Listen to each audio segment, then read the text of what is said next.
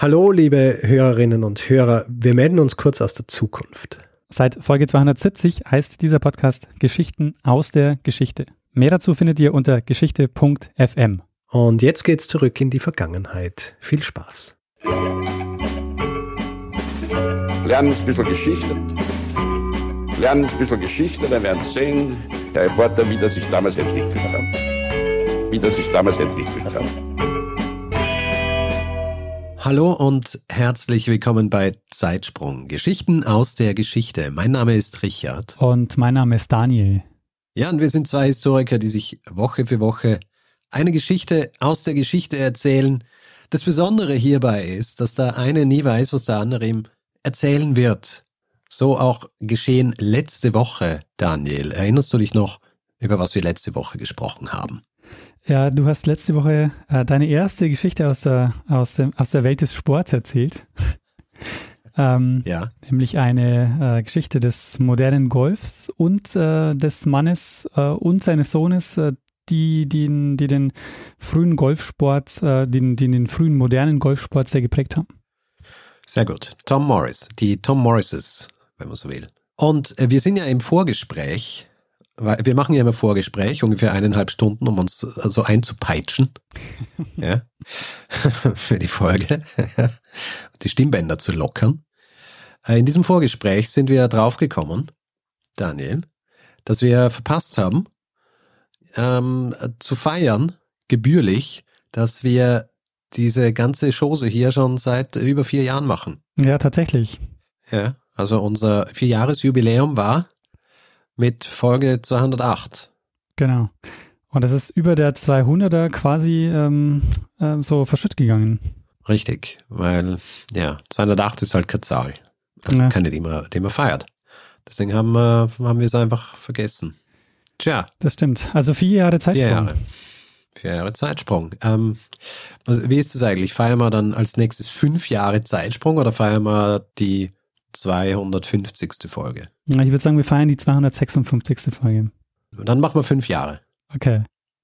Also nächsten Oktober machen wir dann die fünf Jahre. Ah, das ist aber sehr smart. Also wir feiern quasi einmal die, die volle ähm, Folgenzahl und einmal feiern wir die, das volle Jahr quasi. Ja, was halt beeindruckender ist. Sehr gut.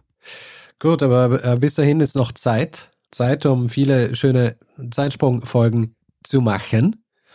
Und die heutige, hoffe ich, wird auch wieder so eine sein, Daniel. Äh, mein Einfluss dahingehend ist äh, beschränkt, weil ich diese Folge nicht vorbereitet habe, sondern du. Deswegen frage ich dich, was hast du vorbereitet, Daniel? Ja, Richard, äh, wir springen heute nicht weit zurück und beschäftigen uns mit dem Leben einer Frau, die in den 30er und 40er Jahren zu den weltweit bekanntesten Schauspielerinnen gehört hat. Aha. Und es könnte ja. sein, dass du diese Geschichte ähm, kennst oder teilweise kennst. Ähm, Aha. Ich bin mal gespannt. Ähm, äh, geht's geht's nur um äh, ihr, um sie als Schauspielerin oder auch noch etwas anderes Verblüffendes? Ah, sehr schön, äh, dass du das sagst, weil ähm, die Folge ist insofern ein bisschen zeitkritisch, Aha. weil ähm, es geht um den 9. November. Aha. Am 9. November ist nämlich Tag der ErfinderInnen in Deutschland, Österreich und der Schweiz. Aha, aha. Und das ist der Geburtstag dieser Frau. Und der ist deshalb ah, auch gewählt verstehe. worden. Ah, okay. Also ähm, du äh, ahnst es schon, es geht um Hedi Lama. Richtig. Ah, richtig. Ja, also das habe ich mir gedacht. äh, kennst du die Geschichte um Hedi Lama? Äh, in groben Zügen, aber natürlich nicht annähernd äh, so genau, wie du sie jetzt wahrscheinlich erzählen wirst. Okay, ja, dann, äh, dann schauen wir mal. Also ähm, äh, Hedi Lamar wurde als Hedwig Kiesler in Wien geboren und hat dann als Schauspielerin in Europa und später dann in Hollywood Karriere gemacht. Und außerdem, so wird heute oft erzählt, äh, macht sie eine Erfindung, auf der heute unsere digitale Kommunikation beruht, also WLAN, Bluetooth, Handytelefonie und so. Also alles, was gesicherte Funkübertragung ist, ähm, die auf verschlüsselter Kommunikation ähm, basiert oder die ermöglicht. Und sie wird deshalb auch ähm, manchmal als Miss Bluetooth bezeichnet. Mhm. Aus dem Grund äh, wurde sie im Jahr 2014 in die National Inventors Hall of Fame aufgenommen und seit 2018 gibt es den Hedi Lamar Preis in Wien. Äh, der wird vergeben an österreichische Wissenschaftlerinnen für innovative Leistungen in der IT. Sehr gut. Und wir schauen uns heute mal ein paar Aspekte im Leben von Hedi Lamar an. und beschäftigen uns in dem Zuge auch mit ihrer Erfindung, wie es dazu kam und die Frage, ob es tatsächlich, äh, ob die Erfindung tatsächlich so genial war oder ob das, wie auch einige sagen, nicht nur einfach ein grandioser Marketing-Gag war, der sich bis heute durchzieht. Okay. Ist dieser Teil der Geschichte dir ähm, auch schon bekannt? Ähm, nicht, nicht im Detail. Ähm, also ich, ich kann mich, ich kann mich grob daran erinnern, dass ich irgendwann einmal was in diese Richtung gelesen habe, aber es ist schon eine Zeit her. Also fangen wir mal ein bisschen mit, ähm, mit ihrer Biografie an. Ähm, Hedi Lamar ist äh, 1914 in Wien-Döbling geboren. Der Vater war Bankdirektor und sie sind sehr wohlhabenden Verhältnissen aufgewachsen. Also das heißt, die hatten äh, immer Dienstpersonal, die haben in so einer Villa gelebt und so. Also die, ähm, sie ist eben in sehr wohlhabenden Verhältnissen aufgewachsen. Sie war dann am Gymnasium und später dann in einem Schweizer Mädchenpensionat äh, für höhere Töchter. Und sie hat damals Französisch gelernt und nicht Englisch. Und äh, ich sage das deshalb, weil es für ihren späteren Lebensweg ähm, dann durchaus auch äh, wichtig war oder beziehungsweise war auch nicht so ganz ideal, dass sie äh, Französisch gelernt hat und nicht Englisch. Sie beschließt schon recht früh, dass sie Schauspielerin werden will und versucht dann Kontakte zu knüpfen ähm, und sich in der Theater- und Filmszene bekannt zu machen. Und sie lernt dann unter anderem äh, Max Reinhardt kennen, der zu dem Zeitpunkt in Berlin war.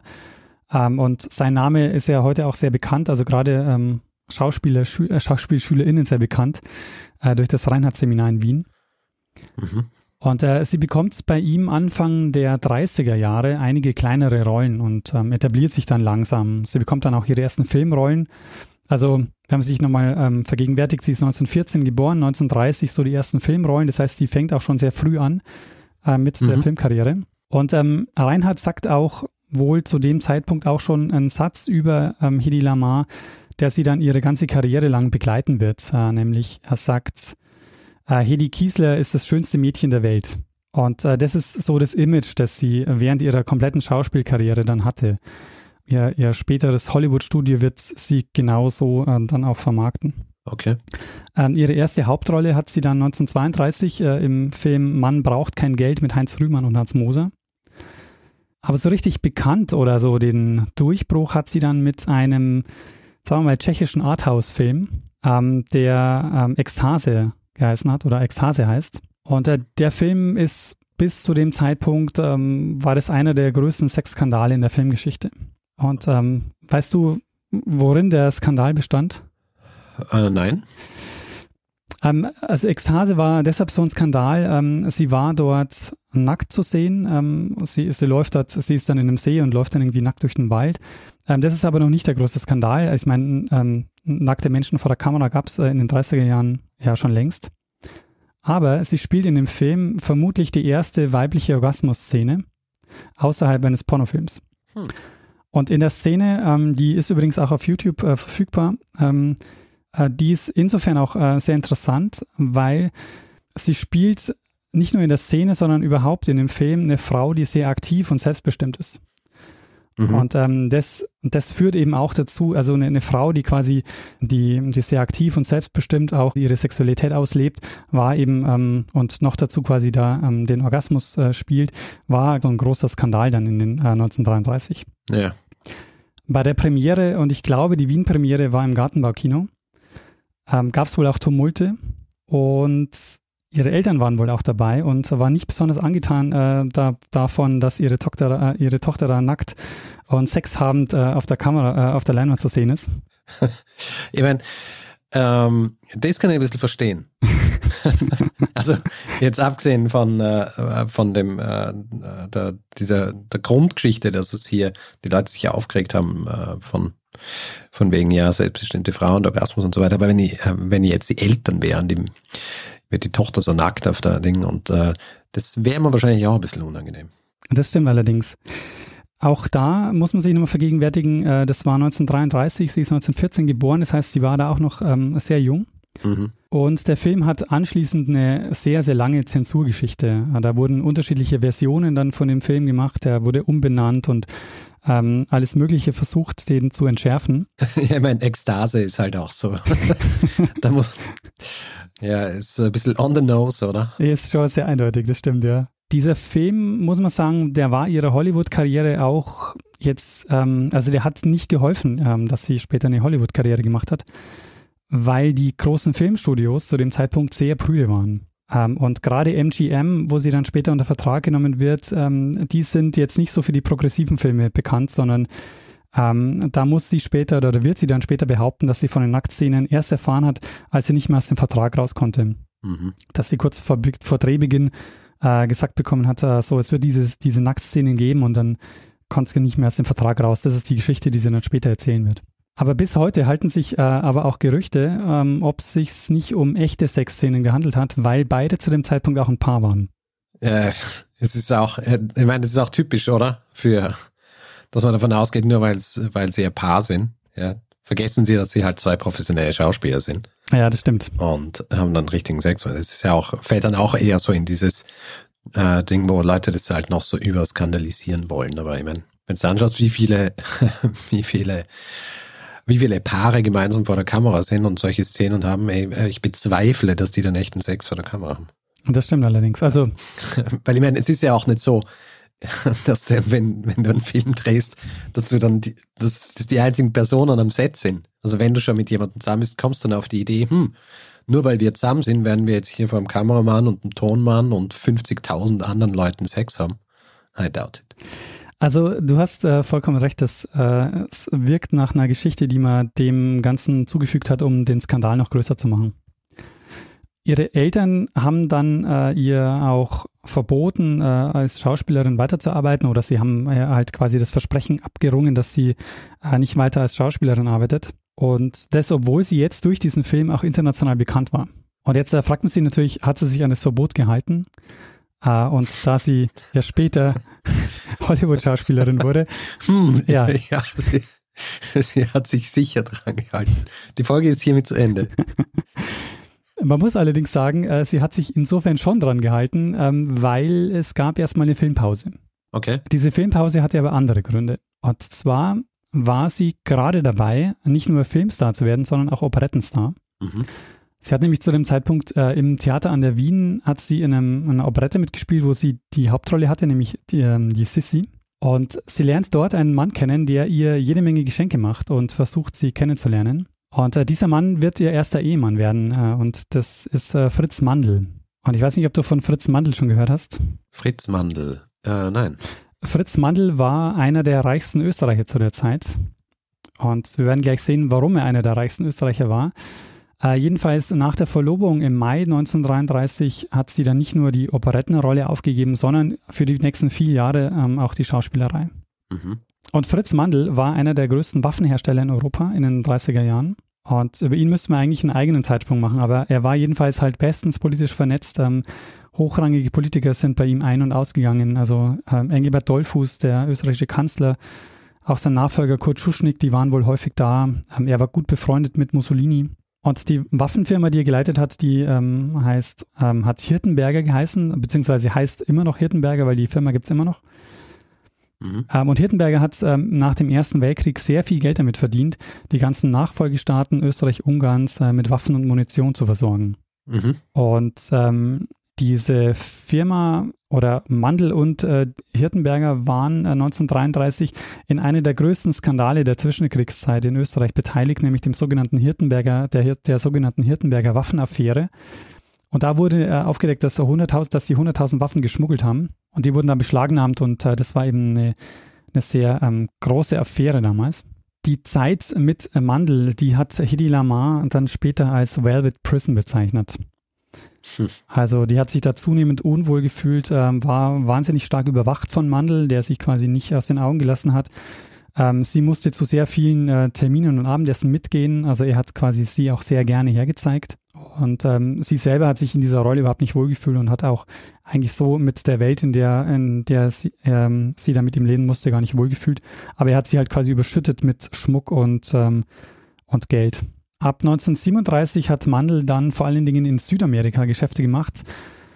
Und ähm, nach dem Krieg ist er dann äh, wieder zurück nach Österreich und hat die, wieder die Hirtenberger Waffenfabrik übernommen. Und 1937 ist auch ein gutes Stichwort, denn Hedy Lamar hat ihn 1937 verlassen mit dem Wunsch, wieder ins Schauspielgeschäft einzusteigen. Und ähm, in vielen oder in einigen Biografien liest sich das so, als wäre sie geflüchtet vom Mandel. Also sie hat sich als Dienstmädchen verkleidet, ist aus dem Haus, ähm, hat vorher schon ein bisschen Schmuck geschickt äh, zu einer Freundin nach Paris und von Paris ist sie dann weiter nach London.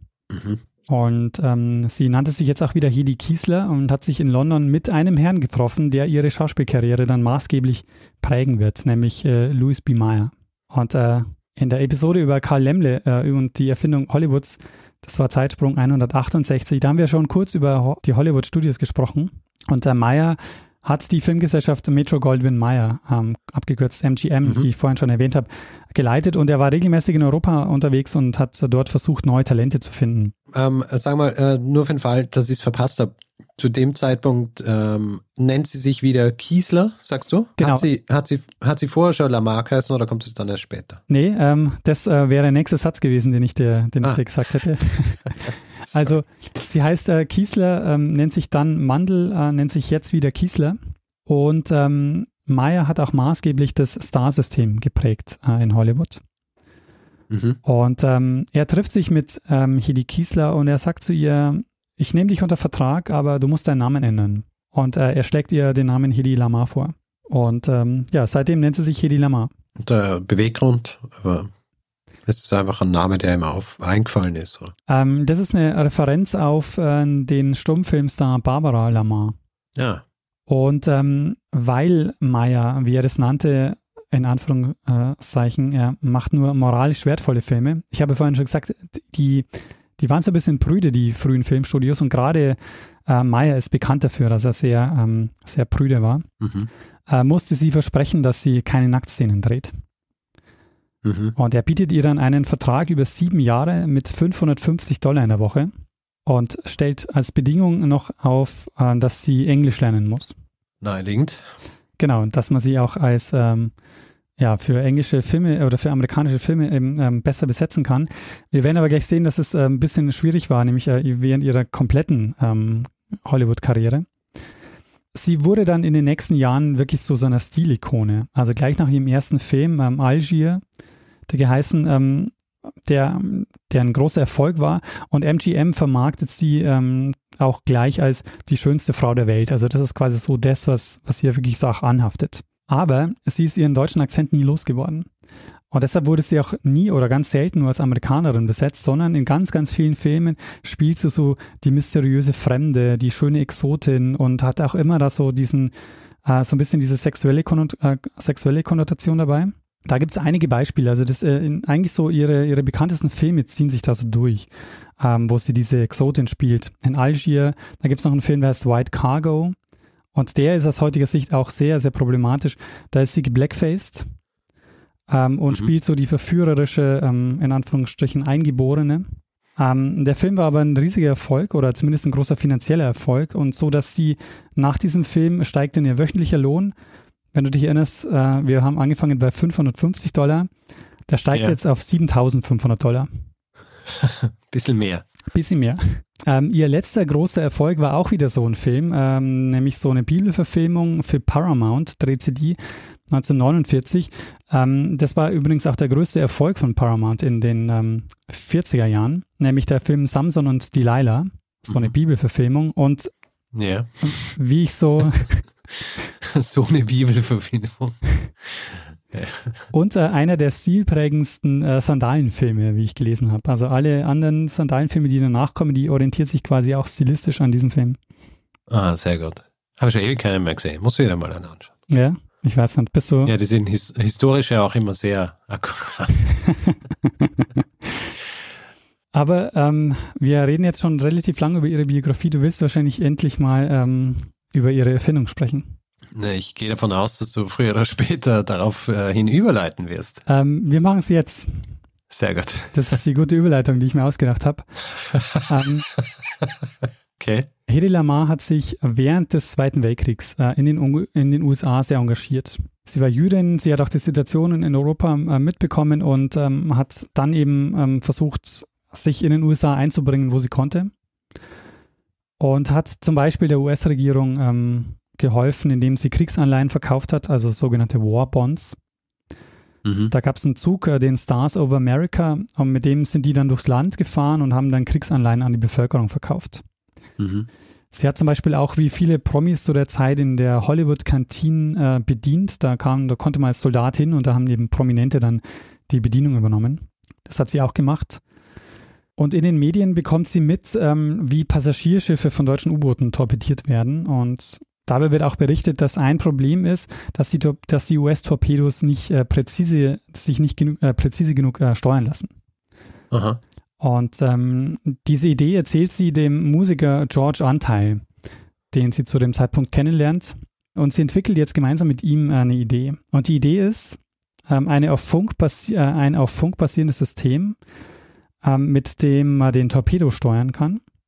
Ähm, und eines der Probleme, wenn du den per Funk steuerst, ist, dass man den Funk ja abhören, stören oder missbrauchen kann. Mhm. Und deshalb haben sie sich einen Weg überlegt, wie man diesen Funkverkehr verschlüsseln kann. Und so kommt es, dass also eine Schauspielerin und ein Musiker äh, sich ein komplexes technisches Kommunikationsverfahren äh, ausdenken, äh, das sogenannte Fre Frequenzsprungverfahren und dafür auch ein Patent einreichen. Okay. Technisch basiert das Ganze auf etwas, was, dem, äh, was den Anteil bekannt gemacht hat, nämlich dem sogenannten Ballet Mechanik. Okay. Äh, dieses Ballet Mechanik war ein, ähm, war ein Musikstück, äh, das hatte den Untertitel Ein Tanz für selbstspielende Klavierautomaten. Und diese Klavierautomaten, das waren sogenannte äh, Pianolas, also so ein Pianola, das war ein Klavierautomat, den man m, basierend auf Lochstreifen äh, steuern konnte. Okay. Und er hat ein Stück gemacht, also dieses Ballet Mechanik. Das war ein Stück, wo er, glaube ich, so um die 16 äh, Pianolas verwendet hat, die er eben ähm, synchron ähm, hat ferngesteuert. Und äh, für diese äh, ferngesteuerten Klaviere hat er sich eine Steuertechnik ähm, überlegt. Äh, und, und mit dieser Steuertechnik, die bringt er quasi als Idee ein. Und ähm, deshalb sagt äh, Hedy Lamar sagt dann noch später so, sie hatte die Idee und er hatte dann so die Idee für die praktische Umsetzung. Und das entwickeln die dann eben in diesem äh, in, in einem gemeinsamen Gespräch und dann eben in den nächsten Wochen mit einer intensiven Arbeit dran. Okay, aber, aber die beiden haben, ähm, haben keine Ausbildung in die Richtung. Genau, beide haben überhaupt keine Ausbildung in die Richtung, ähm, kennen sich jetzt da auch so jetzt nicht als, als TechnikerInnen aus oder als InformatikerInnen, die es in der Form eh noch nicht gab, aber also sie haben eigentlich keine Erfahrung darin. Aber, und das ist so eine Vermutung, die ich in den Quellen ähm, oder ich in einigen Texten gefunden habe, ist, wenn man sich fragt, wie konnte sie auf die Idee kommen, ähm, gibt es die Idee, dass sie, oder also mir scheint es schon plausibel, dass sie ähm, nämlich sich vielleicht an eine Diskussion erinnert oder an ein Gespräch erinnert, das Fritz Mandl, also ihr, Ehemann, äh, ihr Ehemann damals, mit Gästen Mhm. hatte, weil sie häufig bei, bei den Geschäftsessen dabei war. Und es kann durchaus sein, dass es da auch mal um Möglichkeiten der Funksteuerung von Torpedos ging. Also Mhm. zumindest ist bekannt, dass die Deutschen das auch schon, dass die da tatsächlich auch dran gearbeitet haben. Also es gab auch schon Patente zu dem Zeitpunkt Mhm. in die Richtung. Also es könnte sein, dass sie die Idee ähm, da aufgeschnappt hat.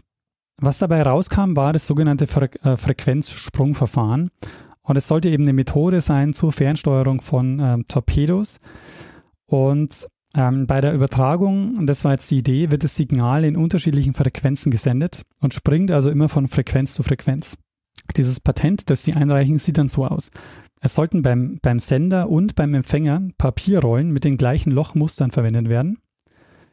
Die laufen da also durch mit den gleichen Lochmustern und ähm, wenn, äh, wenn ein Frequenzwechsel stattfindet, bleiben die eben dadurch synchron, dass beide das gleiche Lochmuster haben, das also synchron da durchläuft. Und so sollte eben sichergestellt werden, dass die beiden äh, Frequenzen zwar springen können, aber immer parallel springen. Aha. Und so war die Idee, dieses Signal ähm, zu schützen. Und ähm, sie haben für dieses Patent 88 Frequenzen vorgesehen. Und als alter Klavierspieler fällt dir natürlich gleich ein, wie sie auf 88 kommen. Ne, die Anzahl der Tasten. Genau, ein Standardklavier hat äh, 88 Tasten. Und vielleicht fragst du dich auch, wie jemand äh, während des Krieges auf die Idee kommt, so ein Verfahren zu entwickeln und patentieren zu lassen. Es gab das sogenannte National Inventors Council in Washington. Mhm. Und dieses National Inventors Council war eine Behörde, die Personen fördern sollte, die Ideen hatten, die den USA im Krieg helfen konnten. Und äh, bei denen reichen jetzt auch das Patent ein und das Patent gibt es auch tatsächlich. Also das ist das Patent mit der Nummer 2292387 vom 11. August. Findet man, das, findet man das auf Google Patents? Ähm, oh, das habe ich gar nicht gesucht, aber müsste eigentlich. Also ich habe auf jeden Fall Bilder in den Publikationen von diesem Patent gesehen. Also das Mhm. ist öffentlich. Mhm.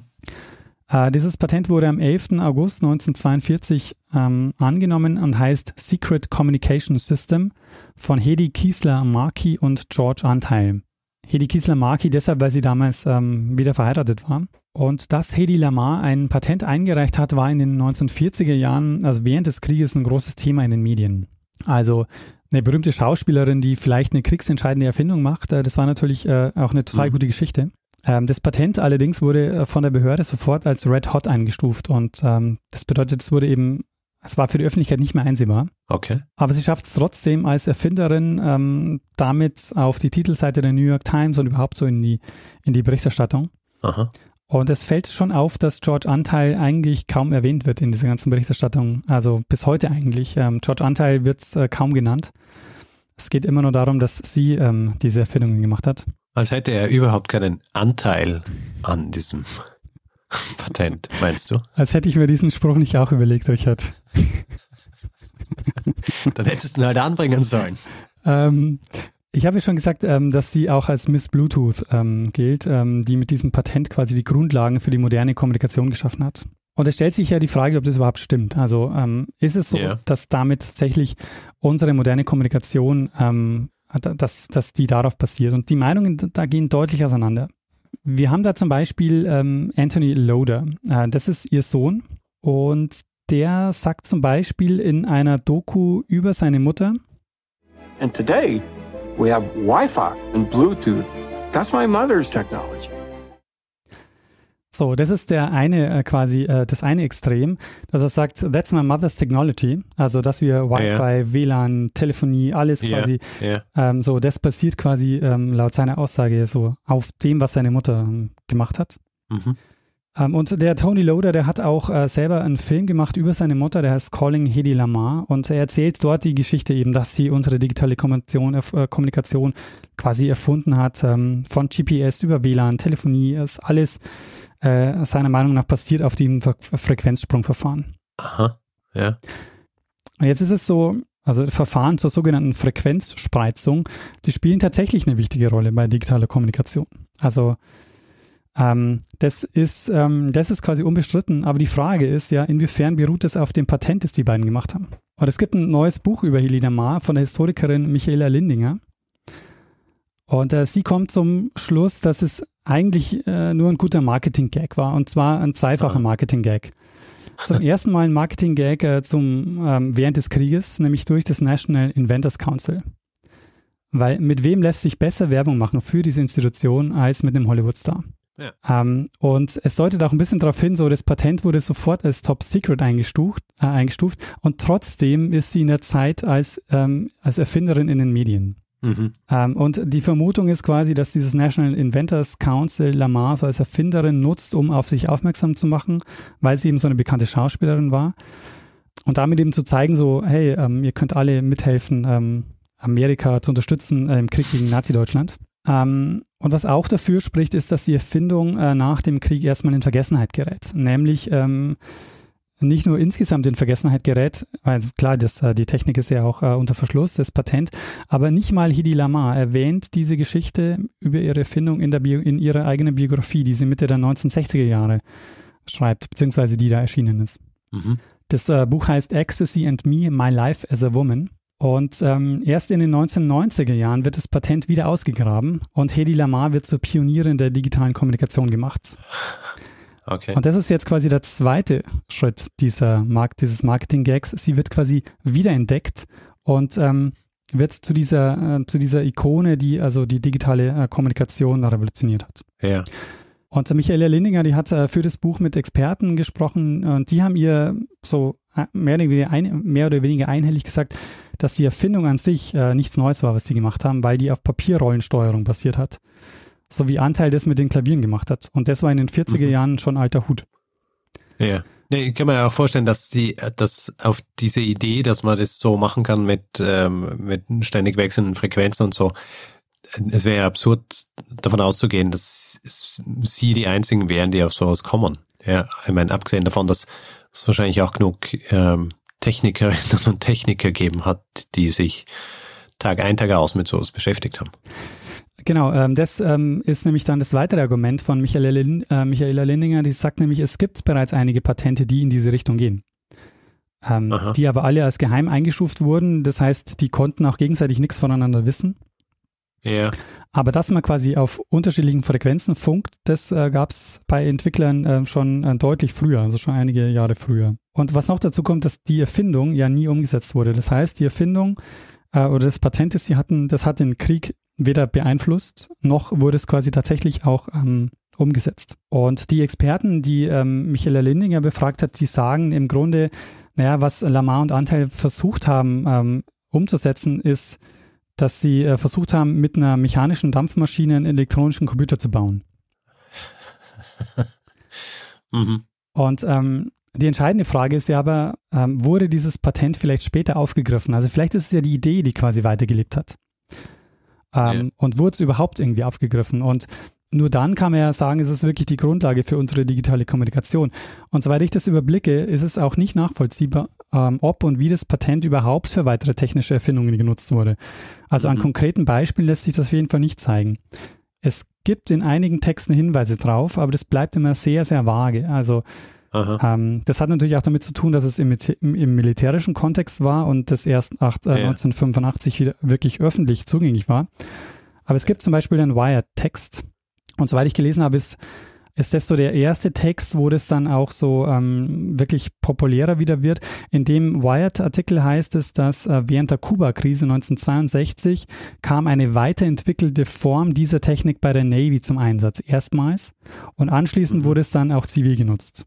Das heißt, selbst wenn man davon ausgeht, äh, dass diese, dass diese Technik ähm, eingesetzt wurde, wurde es so wie im Patent äh, beschrieben nie eingesetzt, weil es da quasi halt analog gedacht wurde. In den 60er Jahren haben sie es halt digital dann wirklich mit Transistoren umgesetzt und nicht mit den Klavierrollen und den Lochkarten. Yeah. Das heißt, selbst wenn man davon ausgeht, ähm, dass es, ähm, dass, dass sie auf dieser Idee aufbauen, ist es halt yeah. auf einer anderen Art und Weise umgesetzt worden. Ja. Nein, die, was mich stutzig macht dran, ist ja, die Idee an sich ist ja ähm, nicht so außergewöhnlich, wie du gerade gesagt hast. Ja, also das ist ja was, worüber Leute schauen. Dann quasi die, das, die verwendete Technologie im Patent ist ja dann auch schon veraltet gewesen für die Zeit. Ähm, also es wäre einerseits auch komisch, wenn sich dann jemand auf ein Patent beruft von jemand anderem. Vor allem, weil so ein Patent bedeutet ja auch, dass das quasi geschützt ist. Ja? Genau. Also wieso würde ich mich auf ein, auf ein Patent berufen, wo ich dann auch noch Geld dafür zahlen muss, obwohl die Technologie, die in diesem Patent vorkommt, eh schon veraltet ist. Ja? Und eine Idee an sich kann man ja nicht schützen. Ja? Und die Idee, dass, dass man Frequenzen wechselt, ist ja höchstwahrscheinlich nichts, was man, was man patentieren kann, sondern nur die Umsetzung. Ja? Genau.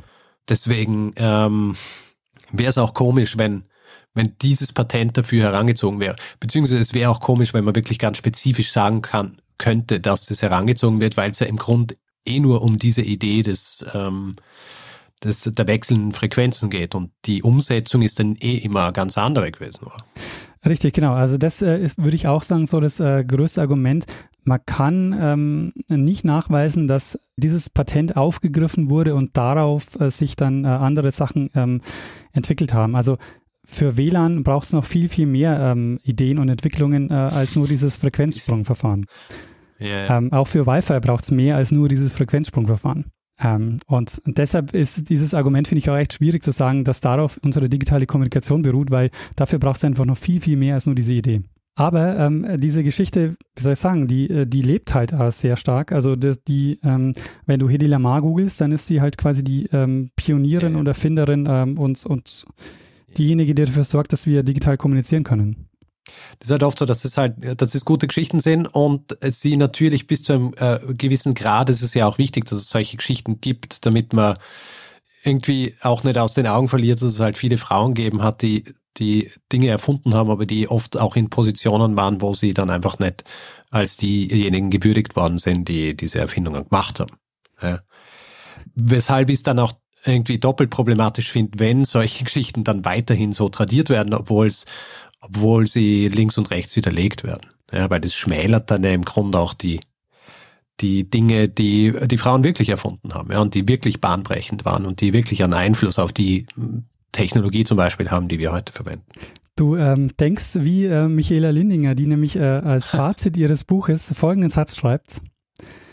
Dass der Tag der Erfinderinnen und Erfinder im deutschsprachigen Raum an ihrem Geburtstag gefeiert wird, ist vor allem ein Schlag ins Gesicht all jener Frauen, die sich ernsthaft und wissenschaftlich fundiert auf männlich dominierten Gebieten hervorgetan haben.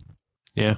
Das ist auf jeden Fall, ähm, auf, auf jeden Fall quasi ein Punkt. Ähm, ich wollte aber trotzdem noch so ein paar auch ähm, äh, Gegenstimmen noch bringen, weil es gibt natürlich schon okay. auch Leute, die sagen, ja, äh, ich kann mir schon vorstellen, dass die Idee ähm, des Frequenzsprungverfahrens, weil das muss man ja sagen, dass der Frequenzwechsel oder das Frequency Hopping ist äh, tatsächlich ja ähm, ein wichtiger Teil unserer Kommunikationstechnik. Also Bluetooth-Verbindungen ähm, und, und GS, äh, GSM-Technik ähm, verwendet dieses Frequency Hopping. Ja.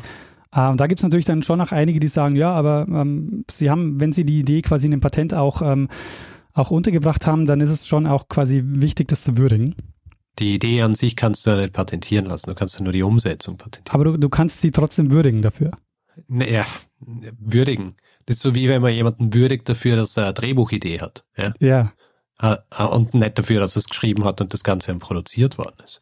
Also ähm, dieser, dieser Satz oder das, was ich quasi gerade formuliert habe, da ähm, habe ich in einem Buch gelesen, da steht dann der Satz wie Although the frequency hopping idea could not be implemented due to technology limitations at that time, also zu dem Zeitpunkt quasi, äh, wo sie es erfunden haben, konnte man es in der Form noch gar nicht umsetzen. Und deshalb heißt mhm. es weiter, it eventually became the basis of cellular communication. Also später quasi wurde das dann aufgegriffen und wurde dann zum, zur Basis unserer Kommunikation. Ja, ja, aber dann sind wir halt auch wieder bei diesem Punkt, wo es höchstwahrscheinlich hundert andere geben hat, die die Idee auch gehabt haben und die dann höchstwahrscheinlich Patente angemeldet haben, wo diese Sache dann auch wirklich umgesetzt worden ist. Vor allen Dingen, weil bis 1985 äh, dieses Patent nicht öffentlich zugänglich war. Ja, ich meine, wenn das angeblich zu diesem Zeitpunkt wirklich so red hot war, ja, dann kannst du dir vorstellen, dass alle anderen Anwendungen und Patente, die sich mit diesem Frequency Hopping auseinandersetzen, auch red hot waren. Und deswegen kann man gar nicht mehr nachvollziehen, wer jetzt diejenigen waren, die ähm, wirklich zum ersten Mal diese Idee gehabt haben. Aber zumindest weiß man, dass die Idee von Hedy Lamar nie umgesetzt worden ist. Also es ist sehr unwahrscheinlich, dass es die Basis ist für die Technologie, die wir heute verwenden. Und ähm, Hedy Lamar, ähm, kann man dann quasi sagen, hatte halt von diesen ähm, ganzen Ideen die beste Lobby. Diese, ja. diese Lobby und das. Ja, das ähm, beste Marketing halt, ja. Genau, äh, deshalb, genau, kann man das quasi als zweifachen Marketing-Gag ähm, äh, auch sehen. Also zum einen in den 40er Jahren von der National Inventions, äh, von der National in Inventors Council und eben äh, in den 90er Jahren nochmal, wo es dann aufgegriffen wird von ähm, David Hughes ist, glaube ich, derjenige, das ist so ein Typ, der sich auch bei der Electronic Frontier Foundation engagiert, der dann auch in diesem Wired-Artikel vorkommt und der quasi, glaube ich, mhm. er ist es, glaube ich, der das Patent dann ausgräbt. Ja. Und ähm, Lamar bekommt dann 1997 den Electronic Frontier Foundation Pioneer Award. Mhm. Damit geht es quasi los, dann mit diesen Awards dazu. Ähm, so Fun Fact, äh, diesen Electronic Frontier Foundation Pioneer Award, den hat 2016 Max Schrems bekommen. Ha, sehr gut. Ich ähm, kann mir jetzt outen, nee beide Organisationen kriegen von mir regelmäßig Geld. ähm, also, ja, bin ich d'accord damit. ähm, ja, und also, um das vielleicht noch so biografisch abzuschließen, ähm, in den Jahrzehnten nach ihrer Filmkarriere ähm, ähm, ging es so mal besser und mal schlechter. Sie hat so äh, in über 30 Filmen mitgespielt, vor allem in den 40er Jahren, da hat sie teilweise mehrere Filme pro Jahr gemacht. Mhm. Und es gibt da noch so ein paar Episoden, ähm, auf die ich jetzt nicht weiter eingehe, aber sie war dann auch Patientin bei Max Jacobson, der ist bekannt als der Dr. Feelgood. Aha. Und ja. äh, die gesamte Hollywood-Prominenz war anscheinend äh, bei dem und hat sich mit Amphetaminen versorgen lassen. Ja. Und er, er hat diese, äh, er hat sie äh, natürlich nicht Amphetamine genannt, sondern ähm, Little Helpers. Ja, ja. und äh, sie wurde dann zum Beispiel zweimal wegen Ladendiebstahls vor, ähm, vor Gericht gestellt und ähm, hatte, glaube ich, so ein paar komische Episoden auch. Ähm, war dann viel im US-Fernsehen zu sehen, bei Quiz- und Spieleshows war sie äh, sehr häufig zu Gast. Und ähm, 1966 erscheint dann eben ihre Biografie Ecstasy and Me. Mhm. Und in dieser Zeit, also nach der Heirat mit, äh, mit, mit Mandel, war sie dann noch fünfmal verheiratet. äh, hat einen Sohn adoptiert und zwei Kinder bekommen äh, mit ihrem dritten Ehemann, dem John Loder. Den hat sie übrigens kennengelernt, als sie in der Hollywood-Kantine bedient hat. Und ähm, ihr Sohn Anthony Loder, also Tony Loder, der ist auch derjenige, der quasi einen Film über seine Mutter gedreht hat. Und der ist auch derjenige, ähm, der an dieser Legendenbildung maßgeblich beteiligt ist. Naja, wegen diesem Film, oder? Genau. Also dieser Calling Helmer. Ja. Genau. Ähm, ja, ist halt, ist halt auch die Frage, ob sie, ob sie gewusst hat, ob diese Sachen auch wirklich, also dass diese Sachen auch wirklich verwendet worden sind, also ihr, ihre Idee für diese ganze Technologie oder ob, ob uh, sie einfach quasi darauf vertraut hat, dass nachdem Leute ihr das gesagt haben, dass es uh, verwendet worden ist. Weil ich, ich, gehe davon aus, dass sie nach diesem Patent nicht uh, noch mehr irgendwie geforscht hat in diese Richtung, oder? Nee, sie hat noch so ein paar kleinere Erfindungen gemacht, aber das waren dann eher anderer Art. Also die waren nicht, ähm, gingen nicht mehr in diese Technikrichtung oder in diese. Militärtechnikrichtung. Aber ähm, was sie später macht, ist in Interviews sagt sie dann immer so, hey, ich habe euch die digitale Kommunikation gebracht und mein Patent hat mir kein Geld mehr gebracht. Ich habe es euch quasi geschenkt und äh, ich krieg keine Dankbarkeit für. Hm. Tja. Ich bin auch eher auf der Seite, dass ich sage, ähm, das ähm, halte ich eher für ein ich halte es auch eher für ein Marketing-Gag, ähm, weil ich auch einfach, wenn, dann würde ich auch sehen wollen, dass tatsächlich jemand sich auf dieses Patent beruht, äh, beruft und äh, daraus dann quasi noch weitere Techniken erfindet. Aber zu sagen, das Wi-Fi basiert darauf und ich mir denke mir, auf diesem Wi-Fi, wie viele Patente ähm, quasi braucht es, um Wi-Fi zu bauen, so wie wir es heute ja, kennen? Ja, ja, eh. Da braucht es so viel mehr. Ja, eh, ne, ich meine, es ist, es ist eh klein, also von der Art der Formulierung her. Ich meine, selbst wenn alle dieses Patent verwendet hätten, ja, ja. wäre es ja trotzdem nur dieses ein, diese eine Sache und ähm, tausend andere Sachen müssten noch. Abgesehen davon, dass, wenn es verwendet worden wäre, dann müsste es ja irgendwo vermerkt sein. Genau, ja. Und das scheint es ja nirgendwo zu sein, oder? Also zumindest ist nichts äh, darüber bekannt. Es ist wirklich sehr, sehr vage. Es heißt auch nur, die Navy hätte es in aktualisierter oder in anderer Variante in den 60er Jahren ähm, dann während der Kuba-Krise eingesetzt, aber es ist, das bleibt auch bei diesem Satz. Man weiß auch nicht, wo der herkommt. Ja, ja aber das, ähm, das würde dann auch bedeuten, also wenn sie wirklich äh, dieses Patent verwendet hätten, das würde auch, hätte bedeuten müssen, dass sie es auch mit den Papierrollen gemacht hätten. Und genau. das ist ja äh, ist ja nicht. Das haben sie auch garantiert nicht gemacht. Also das ist auch, äh, das ist auch äh, sicher. Also deswegen, und, und dann haben sie dieses Patent halt einfach nicht verwendet, weil die Idee an sich ist ja nicht patentierbar. Genau, ja. Also, ja, also für mich nach der, nach, äh, nach dieser Folge bin ich eher der Meinung, dass äh, das ein großer Marketing-Gag ist. Ja, also es spricht auf jeden Fall einiges dafür. Also äh, würde ich auch äh, absolut, ähm, da bin ich auch dabei. Wie heißt das Buch äh, von der Historikerin Lindinger? Ähm, Michaela Lindinger und das Buch heißt Hedy Lamar, Filmgöttin, Antifaschistin, Erfinderin. Ich werde mir dieses Buch vielleicht besorgen müssen. Ähm, ja, also ich, es kann, ich kann die äh, Lektüre auch auf jeden Fall sehr empfehlen. Ähm, man lernt äh, wirklich sehr viel auch über, über ihr Leben. Also es geht natürlich auch äh, nicht nur über diese Erfindung, sondern es geht ja. auch insgesamt so über, ähm, über Ekstase und dann auch, wie sie dann später ähm, lebt. Weil ich habe ja auch schon gesagt, sie hat ähm, sechsmal, war sie insgesamt verheiratet. Aha.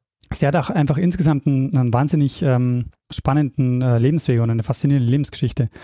Also jetzt mal abgesehen von dem Patent, ja, wie man das bewertet, ob man äh, das irgendwie ähm, ihr zuschreibt oder nicht zuschreibt, ähm, vom Skandal bei Ekstase über die Ehe mit dem Waffenhändler zur Hollywood-Karriere, der Entwicklung dieses Patents, also diese, diese Lebensgeschichte ist einfach auch ein Wahnsinn und ja. eigentlich auch da schon viel zu viel für einen Zeitsprung. Ja, na, es ist sehr spannend. Also äh, muss ich ähm, äh, auf jeden Fall lesen, das Buch. Wann ist denn das rausgekommen? Das war erst vor kurzem. Äh, das muss vor ein paar Monaten erst äh, hm, sehr schön rausgekommen. Hast du es etwa im, hast du es im, im Hardcover? Nee, ich habe es äh, als E-Book. Ah, als E-Book. Kann ich besser anstreichen. Ja, ja stimmt. Also, ähm, ich muss noch äh, dazu sagen, äh, für diese Folge gibt es äh, eine Themenpate, nämlich Birgit. Mhm. Und ich habe damals, als mir Birgit den, den, den Themenvorschlag geschickt hat, habe ich mir überlegt, ähm, spannende Geschichte, habe mich eingelesen und habe mir gedacht, ah, irgendwie, ich brauche aber so eine Einschätzung, ähm, was dieses Patent tatsächlich wert ist. Also ob ich ob ich sagen kann, äh, ob das quasi stimmt oder nicht stimmt. Und ich konnte das aus den ja. Quellen, die ich hatte, nicht so rauslesen. Und da habe ich dieses ja. Buch von äh, Michaela Lindinger entdeckt und dachte mir, na okay, äh, sehr eindeutig. Sehr gut. Ähm, es gibt ähm, in Wien, äh, die ist 2000, äh, Hedy Lamar ist 2000 im Jahr 2000 gestorben und sie hat ein Ehrengrab am Wiener Zentralfriedhof und Aha. Auf diesem Ehrengrab äh, zeigt er eine Skulptur des Fre Frequenzsprungverfahren. Oh, echt? Ja. Ha. Sehr gut. Es, äh, jetzt ist ja bald ähm, Allerheiligen aller Seelen. Da schauen wir hin. Geht man ja traditionell zum, äh, zum Zentralfriedhof. Ja. Also, Mann, das kann man machen. Ja, Kann ich mal hinschauen. Ja Muss wir hin. nur ungefähr wissen, wo es ist, weil der ist ja groß. Ähm, genau, ich, äh, das ist irgendwo bei den Ehrengräbern. Ähm, wo genau, kann ich dann nicht sagen, aber Mhm. du erkennst es äh, daran, dass, ähm, dass so Stäbe als, als Skulptur vor dem Grab stehen und diese Stäbe zeigen quasi das Frequenzsprungverfahren und in, diesem Frequenz, in diesen Stäben zeichnet sich aber auch ihr Gesicht ab. Ha, spannend. Und es ist eine Straße auch in Wien nach Hedi Lamar benannt, nämlich der Hedi Lamar Weg im 12. Bezirk. Mhm. Meidling. Und ja, Richard, äh, das war meine Geschichte über Hedi Lamar. Sehr gut. Eine sehr schöne Geschichte. Ich bin ein bisschen neidisch, muss ich sagen. Ja. Weil du weißt, ich mag gern diese bisschen Mythbuster-Folgen, wo, äh, wo so äh, gemeinhin ähm, tradiertes Gedankengut oder Dinge, die sich in der Populärwissenschaft oder Kultur und so weiter verbreitet haben, ähm, ein bisschen auseinandergenommen werden. Und ähm, das ist ein gutes Beispiel. Also auf jeden Fall. Also gerade weil es jetzt auch äh, erst in letzter Zeit nochmal auch so hochkommt. Also ich meine, der, der Hedi Lamar-Preis in Wien, den gibt es seit 2018. Ja.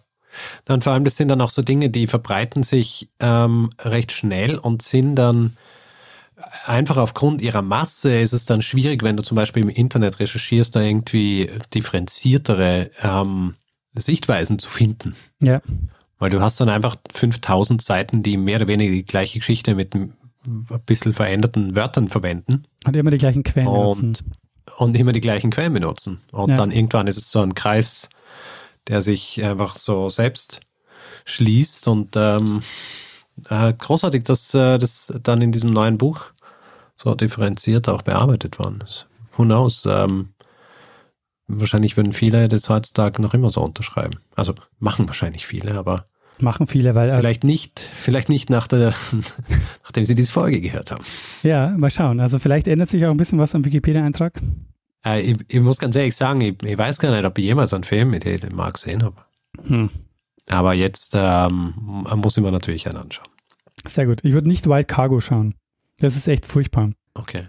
Da rennt Das sie. ist der, der Blackfacing. genau, ja. Naja, Ja, gut, äh, aber Richard. sehr spannende, sehr spannende Geschichte, äh, Daniel. Ich, äh, es war sehr quicklich, muss ich sagen. danke, das freut mich Und sehr. ähm, also vor allem finde ich es immer äh, cool, wenn ich äh, quasi eine Geschichte so ein bisschen im Groben kenne und dann und dann so die Details kennenlernen. Das ist schon sehr spannend. also du wusstest, dass sie ähm, Erfinderin ist und Schauspielerin war. Ich, ich habe gewusst, dass sie Erfinderin ist, dass sie Schauspielerin ist und ich habe auch irgendwann vor nicht allzu langer Zeit auch einmal irgendwie so was Kritisches bezüglich dieser Frequency Hopping Sache gelesen, aber auch nur so überflogen und äh, dann nicht weiter irgendwie verfolgt. Deswegen sehr gut. Also ich würde schon gerne mal zu dieser Geschichte mal ähm, mit einem, keine Ahnung, ähm, Wissenschaftshistoriker, Wissenschaftshistorikerin mal sprechen. Äh, das fände ich schon sehr Hm. interessant. Solltest vielleicht einmal eine Zeitsprungfolge machen drüber. Ja, wirklich jemand, der sich mal dieses Patent anschaut und dann wirklich einschätzen kann, so, ja, ähm, da wurde mehr gemacht oder nee, das ist äh, Quatsch. Ja, vielleicht können wir mal so eine so eine Art Addendum machen, ja, Ja, zu, zu einer Folge. oder vielleicht findet sich ja jemand in unserer ähm, Hörerinnenschaft, äh, der oder die sich mit, ähm, keine Ahnung, ähm, so Netztechniken, Frequency Hopping ähm, auseinandersetzt und da gucken kann, Kann man, ob ich bin, mir, bin mir recht sicher, dass es, es so jemanden gibt unter unserer Genau. Hörerinnenschaft. Die können ja mal gucken, ob es äh, tatsächlich ähm, auch noch so passierende Stücke dieses Patents äh, in aktuellen Anwendungen gibt. Ja, und man es nachvoll, nachvollziehen kann auf die eine oder andere Art. Genau, Sehr gut. Heißt Hausaufgabe. genau.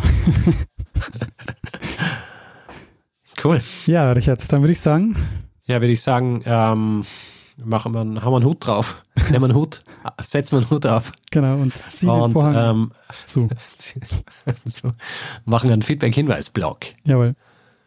Gut, wer Feedback geben will zu dieser Folge oder anderen Folgen, kann es per E-Mail machen. Feedback at zeitsprung.fm, auf unserer Website zeitsprung.fm, auf Twitter, da ist der Account äh, zeitsprung.fm. Persönlich sind wir auch dort, ich at Stormgrass, der Daniel at Mestner und auf Facebook sind wir auch, findet man uns unter zeitsprung.fm Und wer uns auf Spotify regelmäßig hört oder immer quasi eine Notification kriegen will, jeden Mittwoch, dass eine neue Folge da ist, äh, kann uns dort ja folgen. Und wer uns reviewen will, Sterne vergeben etc., kann das zum Beispiel auf Apple Podcasts machen oder auf panoptikum.io.